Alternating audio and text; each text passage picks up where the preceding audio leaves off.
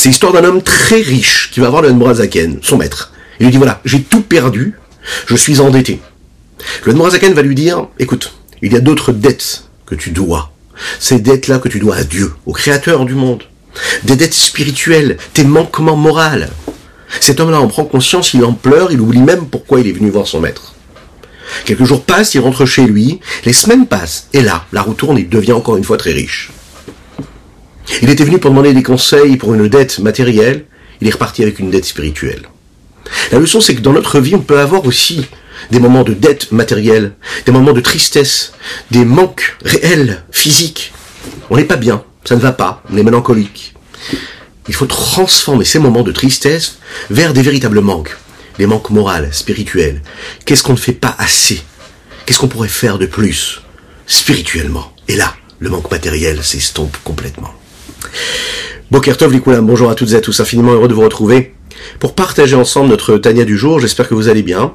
C'est important de vous abonner à vos différentes chaînes pour bien recevoir nos lives. Je vous invite aussi à partager avec vos amis, à commenter, à nous soutenir par tous les moyens, matériels et spirituels. Que Dieu vous bénisse pour cela. On va démarrer tout de suite hein, notre Tania du jour. Nous sommes dans le 31e chapitre. Juste, juste après ces, ces, quelques notes de, de Nigun.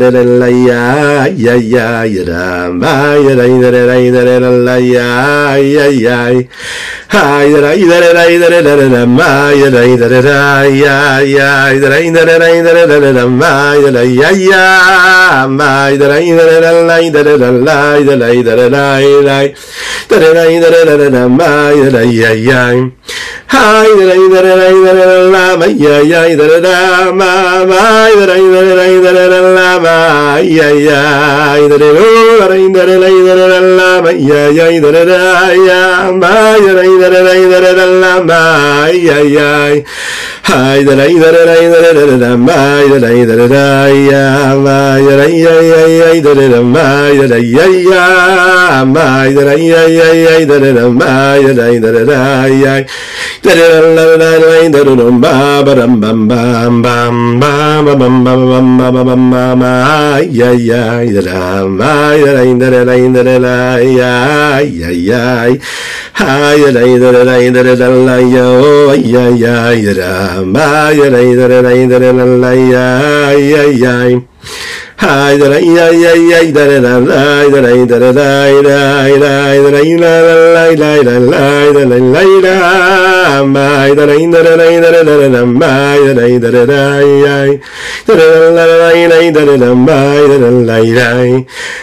hay da rain da rain da rain la rain la la la la la la da rain da rain la la da rain ay ay ay ay da rain da rain da rain la la ay ay ay da rain ay ay ay da rain da la la ay ay ay ay ay ay ay ay da da da ma ay ay da da da ay ay da da da la la la da da da ma ba da ma ma ma ay da da da da da da da ma ay da da da da da ay da ma ay da ay ay ay da da da ma ay da ay ay ay da ay ay ay ay da da da ma ay da ay da da da ya ma ma ma ma ma ma ma ma ma ma ma ma Est-ce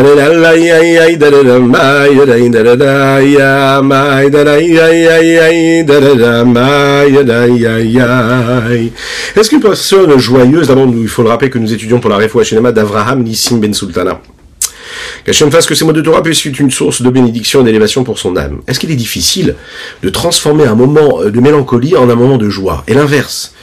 Une personne, par exemple, qui se trouve dans un état de simra, de joie véritable, c'est très difficile, émotionnellement, de par son âme, d'entrer dans une forme d'ambiance et d'émotion, elle, qui serait complètement inverse, une, émotion d'amertume. Euh, de l'autre côté aussi, ça se passe de cette façon. Alors il faut savoir que euh, en haut, tout près d'Akadosh on nous juge aussi par rapport à cela. C'est-à-dire que quand on voit un homme qui est d'une qui, qui véritablement triste pour une raison euh, parfois qui est noble, qui, que Dieu nous en préserve, qui est excusable et explicable. C'est parce que malheureusement en fait euh, cet homme-là est en train de vivre la rigueur du ciel. Oui. Et s'il se passe quelque chose comme ça, hein, c'est que ce moment doit être vécu selon les règles de la Torah, mais très très rapidement, on va dire à l'homme, il doit s'investir dans la vie. D'accord? Peu importe ce qu'on a vécu, on doit vivre selon les lois de tristesse, de deuil, quand il s'agit d'un deuil, et ensuite se relever et se battre pour construire, pour bâtir, pour investir dans la vie réellement. Il y a ces moments par contre où il n'y a pas de raison vraie, vraiment vraie. Ah, enfin, il y a toujours des raisons, parce qu'il nous manque toujours quelque chose. On est toujours triste, on est, toujours frustré de quelque chose. Malheureusement, malheureusement. Hein. Souvent, on est, triste, on est frustré. On pense que ça ne va pas comme ça devrait, qu'il nous manque quelque chose. On aimerait que ce soit autrement, etc. Euh, là, ce qu'il faut savoir, les textes nous disent, c'est à ce moment précis que dans le ciel, on est en train de vivre une forme de rigueur cette rigueur-là va se traduire comme étant un moment de rigueur ici-bas, et elle se traduit comme étant un moment de mélancolie et de tristesse. En fait, c'est un signe. Tu te lèves le matin et tu ne sais pas pourquoi tu es triste, tu vas au travail, tout va bien, mais tu as des raisons d'être triste, et pourtant, un autre jour, tu as aussi des raisons d'être triste, parce que ça ne va pas toujours comme toi tu voudrais, et pourtant, tu, tu as la force de passer outre. Tu as de l'énergie, tu as de la joie en toi. Qu'est-ce qui se passe à ce moment-là? En fait, parce qu'il faut savoir que dans notre inconscient, il y a un manquement, et on doit faire ce que nous appelons un bilan. Le bilan, c'est de se dire qu'est-ce que je ne fais pas assez bien ici-bas, qui met en mouvement cette tristesse-là et qui va s'installer en moi? Je fais un bilan, et je me demande qu'est-ce que je ne fais de pas assez bien spirituellement. Et là, Kadosh Baruch voit cela il m'aide. Et si moi je prends, je transforme et je change complètement euh, de, route, eh bien à ce moment-là, ça m'apporte de la joie. On va comprendre comment ça se passe. Il y a une différence entre la tristesse et l'amertume. La tristesse, c'est à bannir complètement. Un homme n'a pas le droit d'être triste. Mais un homme, par contre, il peut être amer. Qu'est-ce que c'est l'amertume? C'est être amer de s'être éloigné du bon chemin. De se dire, voilà tout ce que j'aurais pu faire de bien que je n'ai pas fait de bien. Voir toutes ces dettes, comme dans cette histoire-là que nous avons racontée en introduction, qui nous rappellent tout ce qu'on pourrait faire et qu'on ne fait pas assez. Ces manques-là nous font prendre conscience de ce qui est véritablement la vraie amertume, et non pas la tristesse. Je suis amer de ne pas avoir fait ce qu'il fallait que je fasse. Pourtant, au début, j'avais pas de l'amertume. Au début, j'avais une véritable tristesse. Une tristesse matérielle. Mais le chemin entre la tristesse et l'amertume est beaucoup plus facile que le chemin entre l'amertume et la joie, par exemple. Donc, quand on est pris par un état de tristesse, il faut le transformer, le faire bifurquer vers de l'amertume face à tout le mal que nous faisons, ou tout ce que nous ne faisons pas assez de bien. C'est un petit peu aussi ce qui va nous permettre de comprendre comment réfléchir à l'espoir. Faire une différence entre l'espoir et le fait de complètement baisser les bras, que Dieu nous en préserve. C'est ce qu'on va voir ici dans les mots du Tania. La question c'est comment est-ce qu'on réussit pour passer, qu'est-ce qu'il faut faire hein, pour passer de cette tristesse-là à cette amertume? La différence elle est simple. C'est que la tristesse, elle nous amène vers ce qu'on pourrait appeler le, le, soleil qui se couche. Alors c'est radical. Il va se coucher, on le voit se coucher, ça peut être même très beau parfois, mais on sait qu'il va se coucher. C'est irrémédiable. On ne peut pas faire autrement. L'amertume, c'est pas ça. L'amertume, c'est qu'est-ce qui va me permettre de changer? Je suis amer de la situation. Je vais tout faire pour changer. Le Tania va nous dire ici que ce qui m'amène à faire ce passage-là, ce transfert, c'est ce que nous appelons souvent et qui nous accompagne dans tout, ce qui nous amène le bitachon, la confiance en Dieu, ce qui nous amène la foi en Dieu, c'est la hitbonenut. Hitbonenut, c'est-à-dire la réflexion, assimiler, approfondir la prise de conscience. Est-ce que je peux me battre contre une émotion? La réponse est non. Est-ce que je peux me battre contre une sensation qui vient en moi? Non, je ne peux pas. Souvent le problème, c'est que l'homme refuse, s'en veut même d'être dans cet état-là, par exemple, de tristesse. Et comme il s'en veut, et qu'il sent qu'il n'est pas capable de s'en sortir, parce qu'il pense surtout à cette tristesse-là, mais pas à la réflexion qui l'a amené à cette tristesse-là, alors il se sent complètement démuni. Et ce qui se passe, c'est que cette tristesse-là, elle l'amène, elle le fait plonger encore plus.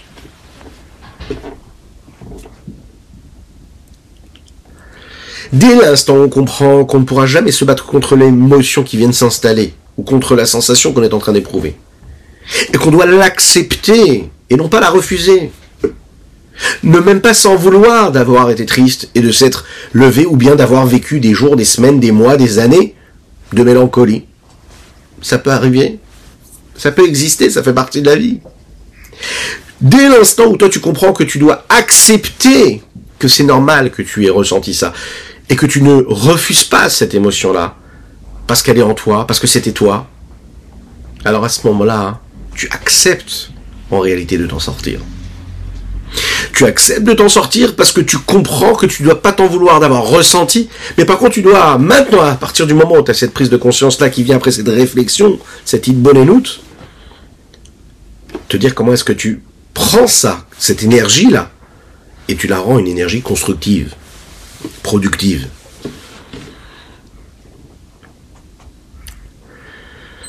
C'est très compliqué de dire à un homme ne sois pas triste, sois amer ou sois joyeux. Ça reste une émotion, une sensation, un ressenti.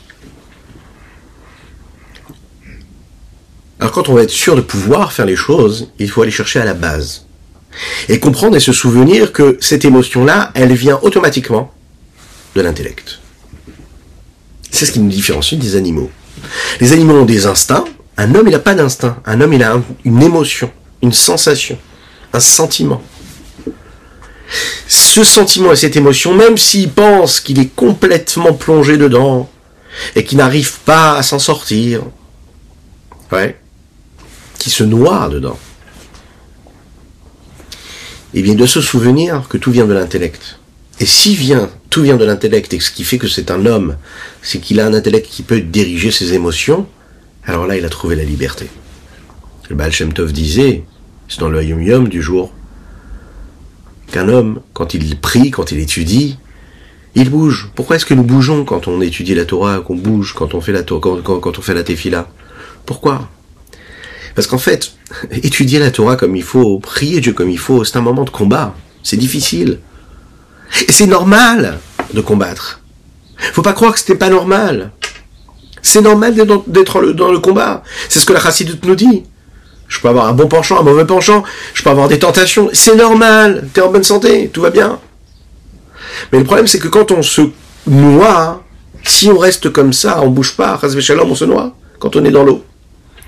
Et un homme qui est en train de se noyer, qu'est-ce qu'il fait? Le Baal Tov nous dit, qu'est-ce qu'il fait? Il bouge, il bouge, il bouge. Pourquoi est-ce qu'il bouge? Il bouge parce qu'il veut s'en sortir, il veut sortir de cette noyade-là. Mais c'est pareil. Un homme qui fait la tfila, un homme qui étudie la Torah, un homme qui fait une mitzvah, il bouge. Pourquoi est-ce qu'il bouge?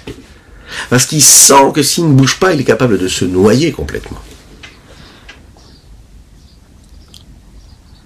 Donc, face à cette torpeur-là, un homme se souvient que face à cette émotion-là, il y a quelque chose qui est au-dessus, parce que c'est un homme. Et si c'est un homme, il a un intellect. Et s'il a un intellect et une tête, s'il a une tête, il peut réfléchir. Et s'il peut réfléchir, ça veut dire qu'il va pouvoir renverser complètement toute cette tendance-là et renverser complètement l'émotion qu'il a pu ressentir et la faire passer à une autre émotion. Sans parler ensuite des actions qui vont en découler.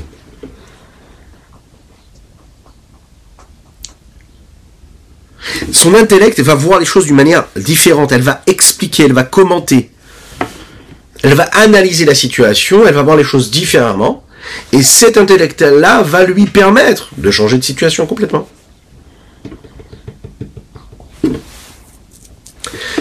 La tristesse, ça vient de quoi? Ça vient du fait qu'on a l'impression de ne pas pouvoir maîtriser les situations. Il n'y a pas d'espoir. Je ne peux pas changer, c'est comme ça. Je suis né comme ça, mes parents étaient comme ça, je suis marié comme ça, mes enfants ils sont comme ça, mon patron il est comme ça, mon travail il est comme ça, l'endroit où je vis il est comme ça. Il n'y a, pas moyen. Quelle situation tu veux changer maintenant? C'est comme ça. J'ai toujours été comme ça. Donc c'est-à-dire qu'il y a des murs partout qui s'installent. Ça c'est la tristesse. C'est-à-dire qu'à ce moment-là, l'homme, en fait, c'est pas qu'il euh, ne veut pas changer. C'est qu'il ne croit plus intellectuellement qu'il est capable de changer. Alors que quand un homme est amer, là, son intellect explique ce qui est en train de se passer de manière différente. Il est en train de lui dire, tu sais, il y a de l'espoir. Il y a une solution, tu vas pouvoir changer la situation. Alors, un nouveau sentiment, une nouvelle émotion euh, euh, va naître ici à ce moment-là, c'est de l'amertume. Et là, on va passer de la tristesse à l'amertume. Amer de ne pas faire tout ce qu'il faut comme il faut. Ça va créer une volonté puissante, forte en lui, et de se dire, comment est-ce que je peux changer la situation? Trouver cette lumière qui est tout au bout là de, de ce tunnel-là d'obscurité. Trouver cet espoir et réussir à passer d'une forme de tristesse vers de l'amertume et cette amertume vers de la joie, celle d'avoir trouvé la bonne situation d'avoir trouvé le bon remède. Pourquoi de la joie? Parce que la joie, elle vient tout de suite. La joie ne vient pas lorsqu'on a accompli, lorsqu'on a fait toutes les choses comme il fallait. Non, la joie, elle vient quand on sait qu'on est en train de combattre et d'aller vers la réussite. C'est la plus grande des joies. Pas celle déjà d'avoir réussi quelque chose, mais d'avoir travaillé pour la réussite et d'apercevoir la lumière. C'est déjà la plus grande joie. Elle dépasse même la joie que nous avons lorsque nous concluons quelque part l'effort que nous avons fourni. Être dans, être, être, être sur la joie, l'appréhension, les efforts qui sont fournis chez celui qui est en train de gravir les plus grands échelons de son existence, que ce soit des, plus grands rochers, des plus grandes montagnes, que ce soit ceux de, ceux de la vie, cette joie, la véritable de tous les jours, elle est beaucoup plus forte que celle qu'on a quand on arrive et qu'on s'arrête, qu'on dit Waouh, j'ai réussi. Parce que cette joie-là, c'est une joie qui est dans, le, dans la construction, dans l'évolution. Ce vers quoi nous allons aller ici, ensuite nous allons dire les mots du Tanya de Rabbi Zalman, c'est une autre vertu, celle que nous appelons la Midat Arachamim. La Midat Arachamim, c'est la miséricorde. Et là, le Tanya va nous dire, hein, quand tu n'y arrives pas, hein, fais appel à la miséricorde de Dieu. Fais appel à ta propre miséricorde. Et cette miséricorde, c'est en fait une façon d'avoir pitié de nous-mêmes, quoi. Avoir pitié de soi, c'est de se rappeler que cette obscurité qui est définie ici par le corps, par l'âme animale, par cette chute vertigineuse spirituelle qu'un homme est capable de ressentir, eh bien, il y a au bout de tout cela une petite lumière qui est l'aneshama, l'âme, cette parcelle divine que Dieu a mis en nous. Cette âme-là, elle est descendue dans un corps si étroit, dans ce monde-là, dans ce corps-là. Et je commence à avoir pitié de cela. J'ai de la pitié de cette, pour cette parcelle divine qui est en moi, qui est en train de subir tellement d'obscurité. Avoir pitié, ce n'est pas une faiblesse. Avoir pitié, c'est une puissance, c'est une force. Pourquoi? Parce que quand j'ai de la miséricorde et j'éprouve de la pitié, cela provient d'une prise de conscience de la situation initiale. Ça veut dire que je suis capable de voir la rigueur qu'il y a quelque part dans une situation ou en moi, les difficultés que je suis en train de vivre. Et je vois en fait, et je suis capable de voir avec recul, le fossé énorme qu'il y a entre la situation actuelle et ce qu'elle devrait être si elle était vécue comme il fallait.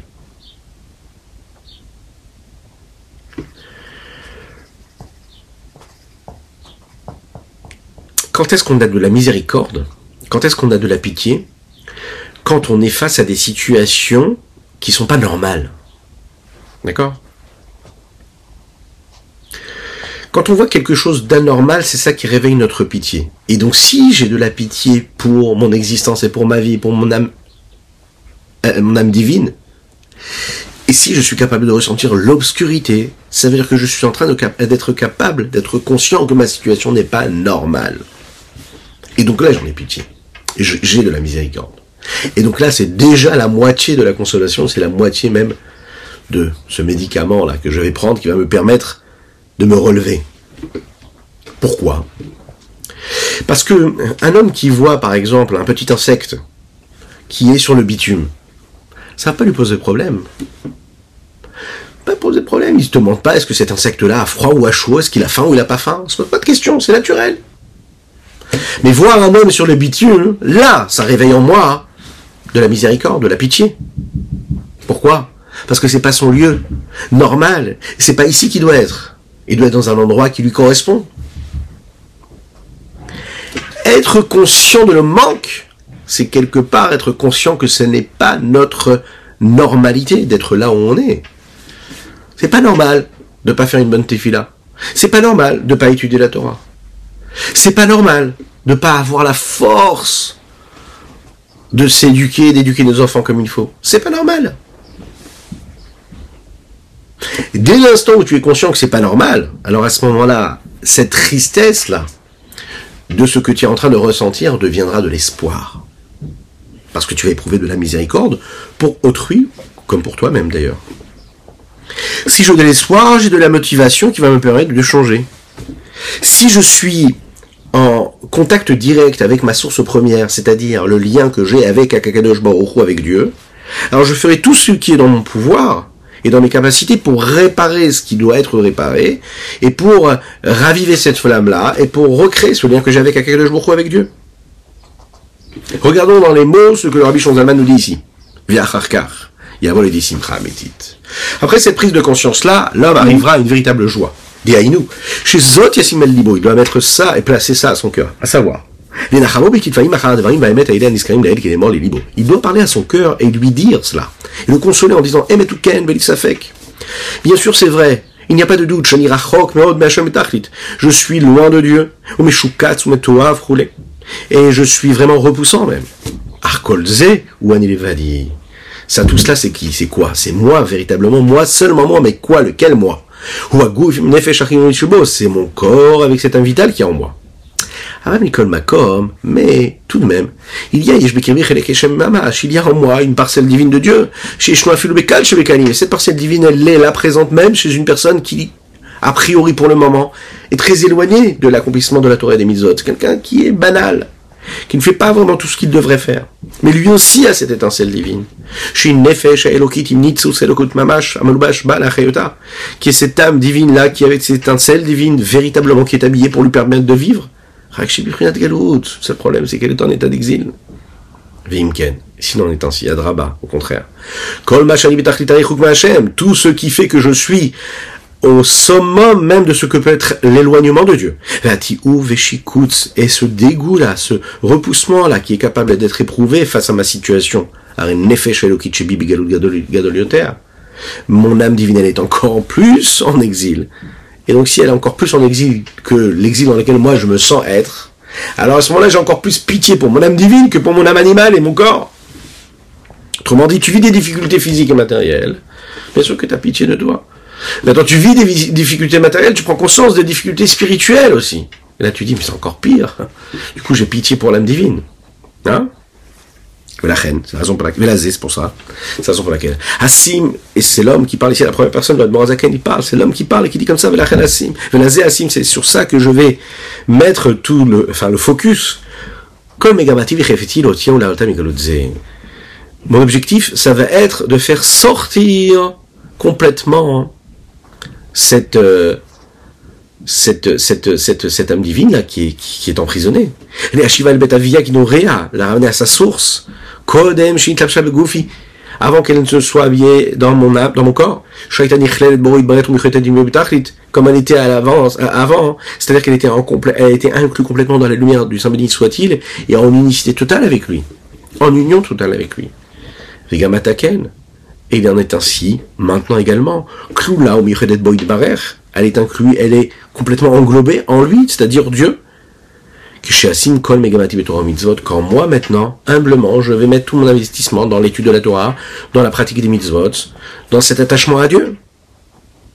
Comment En habillant en eux, c'est-à-dire dans la Torah et dans les mitzvot que je vais accomplir, euh, les dix forces, les dix forces qui font partie de mon âme, c'est-à-dire les dix forces de l'âme divine, ces dix vertus-là. Candice comme nous en avons parlé dans le chapitre 4. Ou Bifrat ben mitzvot fila, et en particulier quand on fait la mitzvah de la tefila. De crier vers Dieu, de par son étroitesse et l'étroitesse de son exil qui se trouve dans son corps, qui lui est repoussant tellement il est éloigné de ce que Dieu attend de lui, afin de le faire sortir de ses chaînes et de ses barrières, et de l'attacher, de s'attacher à Akadosh Baruch.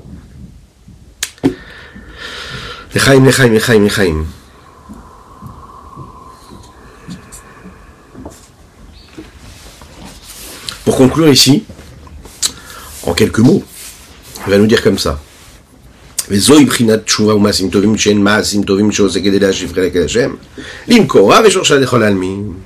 c'est ça qu'on appelle tchouva ou maasim tovim, que la tchouva et les bonnes actions, c'est ce qui nous permet de nous rapprocher d'Hachem. Pourquoi?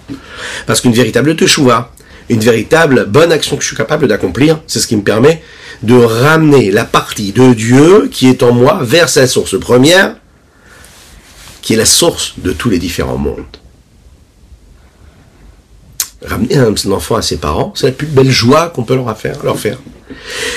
Quand j'ai pitié de mon âme divine et que je la ramène vers Dieu, alors à ce moment-là, j'apporte de la joie en haut. Les anges, à Kadesh où tout le monde se met à danser. Et si eux, ils se mettent à danser, alors automatiquement, moi aussi, ça va m'influencer. Je serai aussi Bessimra, je serai aussi dans la joie. Autrement dit, pourquoi est-ce qu'on est parti chercher dans l'intellect et dans la remise en question intellectuelle On t'a dit, tu es dans un état de tristesse, va chercher ce qui se passe juste avant l'émotion. Ce qui se passe avant l'émotion, c'est l'intellect. Et l'intellect, c'est que ta prise de conscience de ta tristesse, c'est que c'est une tristesse matérielle. Alors sois triste spirituellement. Ah mais j'ai pas la tête au spirituel, mais c'est pas grave. Prends cette tristesse là, mets-la dans ce que tu ne fais de pas, tu fais, tu fais qu'il ne faut pas faire et, et qui correspond au manque que tu as pour Dieu. Du coup, tu prends conscience de ton éloignement. Du coup, tu as pitié pour cette âme divine-là, qui est la parcelle de Dieu. Elle est tellement éloignée de Dieu lui-même. Et là, qu'est-ce qui se passe juste après? Tu fais tchouva. Et là, tu fais des bonnes actions. Tu pries comme il faut, tu dis comme il faut. Tu agis comme il faut, tu te comportes comme il faut. là, qu'est-ce qui se passe? Tu es donc Bessimra, tu rajoutes de la joie. Si tu rajoutes de la joie, ce que tu avais comme tristesse matérielle, elle disparaît, cette tristesse. Ça devient quoi? De la joie spirituelle qui va engendrer de la joie matérielle ce qu'on souhaite à chacune et chacun d'entre nous. Que Dieu vous bénisse et que vous protège. C'était le Tania du jour. N'oubliez pas de le partager, c'est très important. Envoyez-nous vos dédicaces si vous le souhaitez. On pense très très très très fort à ces deux jeunes hommes qui ont été nos frères, nos enfants en Eretz Israël, qui ont été assassinés sauvagement hier. Qu'Hachem fasse que leur sang soit vengé et qui nous envoie le véritable Mashiach, Bekarov Mamash, euh, très rapidement, nous envoie Mashiach, qu'on puisse se retrouver en Eretz Israël, chanter, danser avec tout l'âme Israël, avec le Beth Amikdash et les Korbanot, avec les Kohanim et les Lévim. Que Dieu vous bénisse et à très bientôt.